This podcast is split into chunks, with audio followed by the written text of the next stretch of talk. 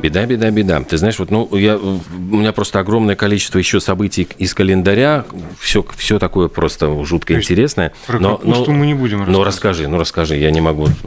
Капусту в смысле день, деньги, да? Ну, Национальный да. день э, капусты в Соединенных Штатах э, просто никто не знает, откуда она появилась. Родина капусты неизвестна. За право называться таковой много веков спорят, много веков спорят Грузия, Греция, какие там э, страны еще, Гренада и Италия. А где детей находили до того, как, как капуста вот не изобрели? А, отсюда следует вывод. Все дети произошли из Грузии, Греции и Италии. Или Айс принес, в конце концов. Меня, кстати, устраивает любая из этих локаций. А, но первые упоминания о капусте найдены во время археологических раскопок, относятся они к каменному бронзовому веку, а в 15 веке до нашей эры капусту активно выращивали в Древнем Египте считали необычайно полезной, а лекари при дворе фараона рекомендовали включать этот овощ в детское питание. Существует легенда о том, как появилась капуста. В Древнем Риме считали, что однажды с головы бога Юпитера на землю скатились капли пота. Так и появилась капуста. Спасибо, что насморка не было у Юпитера.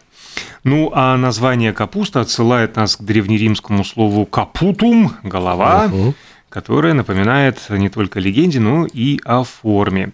Кстати, есть несколько таких забавных фактов. Ну вот, например, а, квашеная капуста полезнее сырой, а кислые щи – это и не суп вовсе. Потому что кислыми щами в царской России называли особый острый напиток, который приготавливался из капусты, был газированным, немного напоминал квас, разливали его в бутылки из-под шампанского, пили чаще всего после бани или после вечеринки на утро э, с э, похмелья. Так что профессор кислых щей – это приобретает какой-то новый оттенок. Да, мастер по борьбе с похмельем. Э, кстати, кислую капусту придумали в Древнем Китае, вымачивали ее в вине. А Театральные капустники не просто так получили свое название. Есть версия, что так называли посиделки театральных актеров после того, как закончился зимний сезон. И, как правило, в это время шел Великий пост. Употребление скоромных блюд церковью не разрешалось. И главным э, украшением стола был постный пирог с капустой. Кочерышка, э, напоминаю, является самой вредной частью капусты, потому что именно в ней скапливаются разнообразные нитраты. Ну и, наконец, по законам американского штата Нью-Джерси капусту разрешено продавать в любой день недели, кроме воскресенья. А в штате Западная Вирджиния капусту нельзя квасить. Считается, что процесс сопровождается неприятным запахом, который может потревожить ваших соседей. Ой, я думаю, тут потревожили соседей. В 1740 году, а, во-первых, в Санкт-Петербурге был рекордный мороз, минус 40 градусов зафиксирован. А во-вторых, именно в этот день состоялась шутовская свадьба князя Михаила Голицына и калмычки Авдотьи Бужениновой в ледяном доме в Санкт-Петербурге. Собственно, история эта известна по запискам на Щекина, который, значит, написал «До того ж 1740 года была курьезная свадьба. Ну, как курьезная. Анна Иоанновна, вот действительно, ну, забавница, она любила шутов, а, родом-то она из наших мест, то есть, э, в принципе, дочка была... Э, у Петра Первого был старший брат э, Иоанн, mm которого было немножко вот все-таки все не очень в порядке с головой. И она была дочкой его. И, и она так была вы, рада вырваться. Да, ее, ее там туда отправили, выдали замуж, но я рассказывал эту историю, да, она жила в Курляндии, в Курлянском. И как вот, э, соломенная вдова. Когда ее вернули, она, в общем-то, любила какие-то такие очень странные, действительно, вот абсолютно абсурдные э, вещи. И вот этот ледяной дом, который построили, то есть его построили там с шестью ледяными весь изо льда. Все внутри, э, табуретки, столы, чашки, игральные карты. Баня была построена в этом доме изо льда. Ее реально топили, эту баню, соломой. Построили там ледяные пушки, мортиры. Э, стояли у главных ворот два дельфина, из пасти которых била горящая нефть. Плюс ко всему неподалеку стоял ледяной слон, из хобота которого тоже бил нефтяной фонтан. Господи, как, как это все воняло-то. Как а? это они все это сделали, вообще невероятно. Это правда, да. Но почему, значит, почему это была свадьба сделана? Во-первых, э, Буженинова, это придворная шутиха при ее дворце, значит, императрицы Анны Иоанновны, была калмычкой. И говорят, что якобы это было ее любимое блюдо буженина, а по другой версии от нее пахло топленым жиром. Что же касалось несчастного этого э, князя Михаила Голицына, его наказали таким образом за смену веры. Вообще Голицын происходил из жутко несчастливой ну, вот, ветви Голицыных.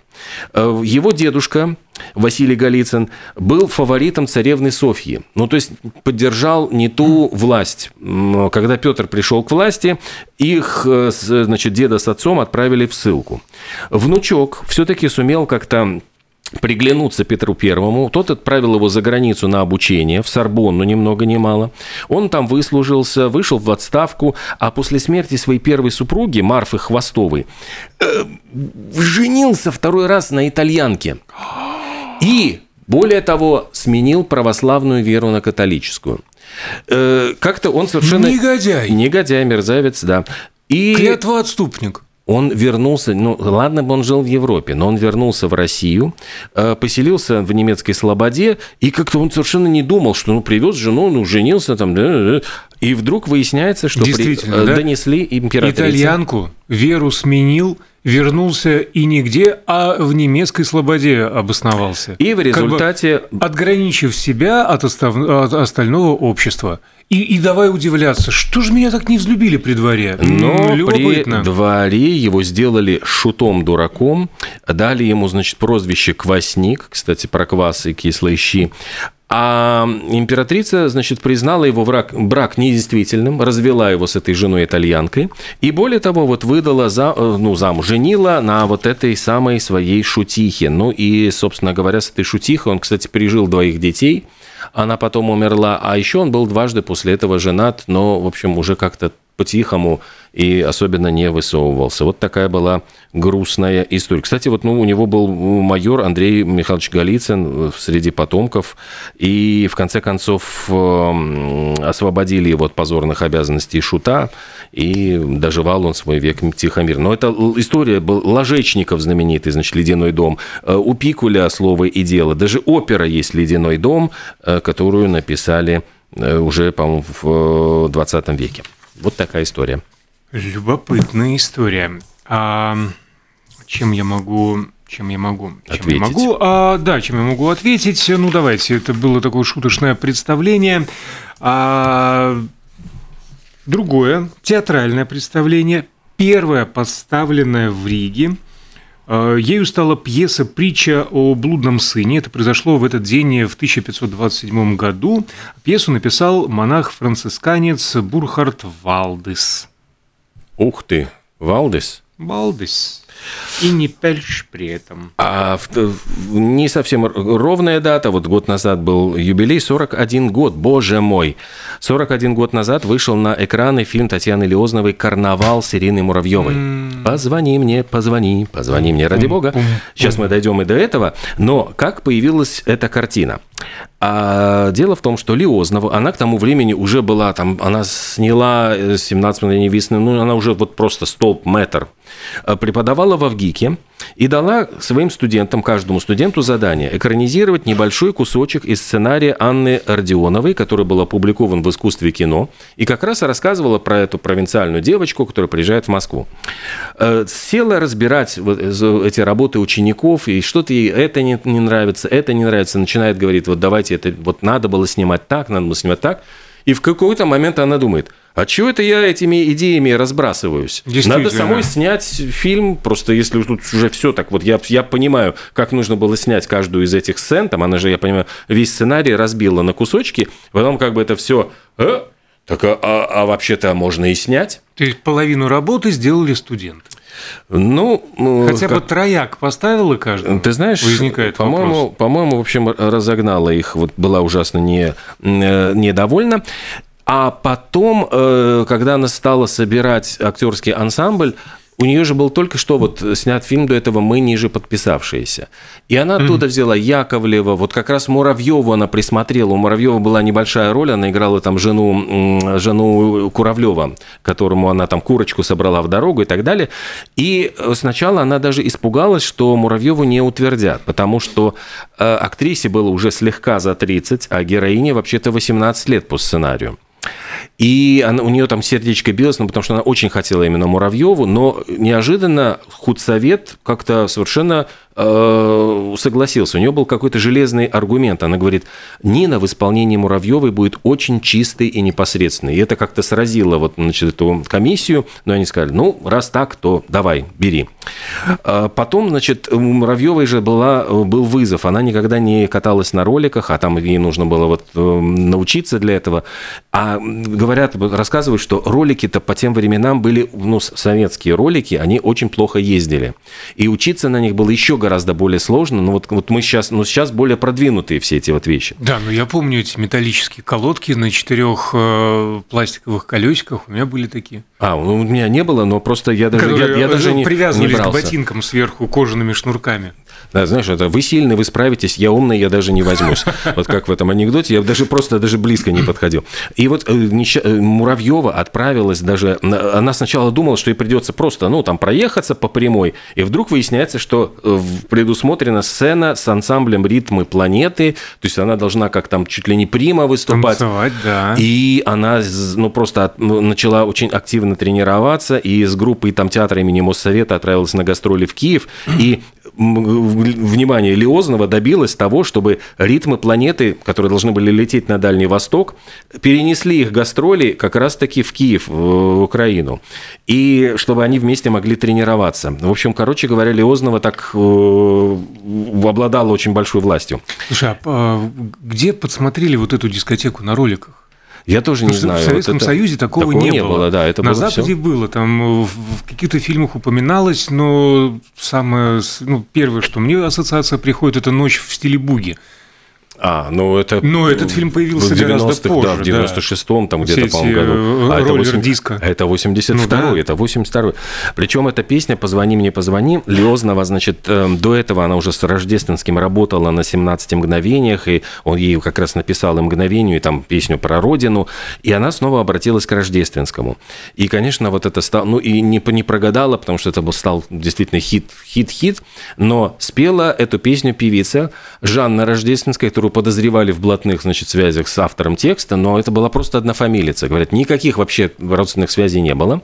Но Муравьева... Просто слишком распространенная фамилия. Но Иванов, Мурав... Петров и Рождественский. Муравьева была ужасно раздосадована тем, что ее как-то отстранили от исполнения песни и говорят, что пробила она возможность записать вот э, на фильме «Мелодия» гибкая пластиночка «Миллион», «Миньон» в 83 году как раз уже в своем личном исполнении «Позвони мне» мне позвони. Также в фильме же звучит и «Зодиак», вот э, одноименная композиция, и Адриана Челентана, и Глория Гейнер «Never can say goodbye». Да ладно, бог с ними со всеми, но как Муравьева исполнила да. про «Позвони мне». Ой, прям сердечко бьется, прям мурашки бегают. Ну, я так говорю к тому, что по тем временам, по-моему, это все еще авторские права так были не в моде и брали просто вот а, понравилась вот песня. С ну, да, да, да, просто ну понравилась песня и поставим фильм. Там даже я думаю, что никаких отчислений за это не платили. А совсем иначе работает э, замечательный Евгений Гришковец, сценарист, автор пьес даже музыкант. Просто почему я о нем вспомнил, у него сегодня день рождения. А еще, продолжая тему кино, э, в 1979 году, на три года раньше карнавала, вышла картина «Безымянная звезда». Двухсерийный телевизионный фильм, э, который снял Михаил Казаков по пьесе румынского драматурга Михаила Себастьяна. И главные роли сыграли Игорь Костолевский и Анастасия Вертинская. Песня очень... Э, господи, песня. Пьеса очень старая. В 1942 году еще была написана. Ее ставили театральные режиссеры. Это был такой хит э, румынского театра. А говорят, что в 50-е годы э, значит, Ленинградский БДТ и Московский МХАТ тоже ставили. И загорелся Михаил Казаков снять телеспектакль. И причем он э, написал, ну, написали ему сценарий, все, и он понес комитет по радио и теле, телевещанию. И главное, что Казаков был абсолютно уверен, что, ну, совершенно безобидная вещь. Там же провинциальный городок, где там проезжают всегда эти э, поезда мимо. Опять же, плохой капиталист. Да, там вроде... Там, совращающий невинную девушку. И он приходит, э, а у Казакова же была уже тогда репутация такого диссидента, такого, значит, с фигой угу. в кармане. Да, да, да. И те, да. Значит, Не в тот комитет он пошел. Начали искать, значит, э, что ж там может быть такого крамольного, и говорят, о, есть. Вы же, говорят, в это время шла борьба с диссидентством, говорят, вы же, конечно же, фигу в кармане задумали. Это клевета на советскую действительность. Какая клевета? Ну, как говорят, вот образ Советский Союз, это, значит, этот провинциальный городок, мы, значит, типа разинув рот следим вот за этим блестящим э, Западом, который мимо нас проезжает, значит, вот э, показывая все свои, значит, прелести капиталистической жизни. Говорит, ну, до такого Серьезно? извращения, говорит, да. Говорит, а то, что простой советский, ну, как бы советский ученый или кто он там, учитель, а по ночам учитель, да, он астроном, астроном и смотрит в светлое советское подожди, будущее. нет, там никакого не, советского не, не было, там, там была румынская вся. вся ну, подожди, про Советский Союз сказали, э, что это станция полустанок, ну, а поезд проезжающий – это блестящий Но Запад. Вот нашли точно они... так же могли перевернуть другое, что смотрит он э, в, постро... в построенный уже коммунизм. Короче господи. говоря, пошел… Какой бред вообще! Свердлов... Ему удалось еле-еле пробить на Свердловской киностудии студии. То есть там ему дали возможность вот снять эту картину. То есть это было очень сложно, пробивали. И в главной роли, представьте, знаешь, кого он видел? Олега Даля оказывается. Он, конечно, ну, было бы интересно, интересно но деле. Олег Даль в это время, вот говорят, что он уже начал очень сильно пить, и более того, он, э, встречаясь с Казаковым, он все больше и больше углублялся, они же обсуждали эту роль, и он говорил, я хочу создать вот это вот мрачный образ, это, это, не, это не комедия, это драма. И э, Казаков просто испугался, что Даль как-то ну, усложняет. Все, ему хотелось снять легкую такую, ну, ироничную, красивую комедию, а Даль видел это какой-то вот кавкианский какой-то кошмар, и в результате, ну, вот говорит, он не сложилось у них, не срослось. Честно говоря, это и не комедия в чистом виде, все-таки ну, мелодраматический Мелодраматический, фильм. да, но ну, там же вот в степи, как она, как ну, так? она у них же Драмеди, там, то, что сейчас называется. Драмеди, да. А то, что вот Анастасия Вертинская все время там, ну, она же там вот что-то степь, там, у вас, у вас в степи. Она вот я, до сих пор помню это ее интонации совершенно потрясающие. Ну, замечательный. Да. Фильм. И ты знаешь, еще говорят, что на этих съемках у Михаила Казакова был романс в Анастасии Вертинской. Причем говорят, что она ему понравилась еще со времен человека-амфибии, то есть это 300 лет тому назад, и он тогда к ней подкатывал, получил отказ, и все-таки, значит... А, ну, а он же там тоже снимался, он, да? он там снимался в роли негодяя, mm-hmm. но тогда он был актер, а тут, ты понимаешь, режиссер, и я понимаю, что в, в, на правах режиссера он все-таки охмурил эм, Анастасию Вертинскую, актриса, э, значит, э, поддалась его ухаживаниям, но их роман закончился сразу же с окончанием съемок, ну и, судя потому что она не пришла на премьеру, очевидно, расстались они все-таки как-то вот не очень хорошо. Э, вот. Ну и оператором был, кстати, никто не будь, а Георгий Рерберг, э, знаменитый, очень культовый э, оператор.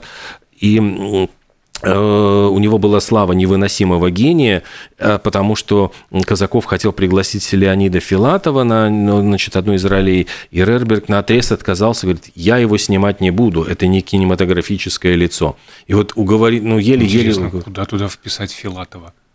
Нет, ну там Филатов, по-моему, был в какой-то маленькой э, э, роли.